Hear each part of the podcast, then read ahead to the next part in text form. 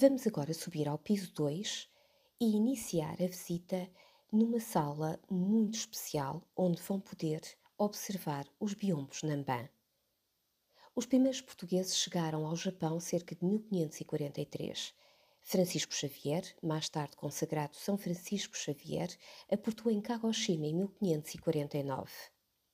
Estes biombos Namban, produzidos nos últimos anos do século XVI, primeiros do século XVII, testemunham a forma como os japoneses viam os marinheiros, os comerciantes, os missionários portugueses. Testemunho das muitas trocas comerciais, culturais e tecnológicas. Registam um período único da história da globalização a uma escala universal.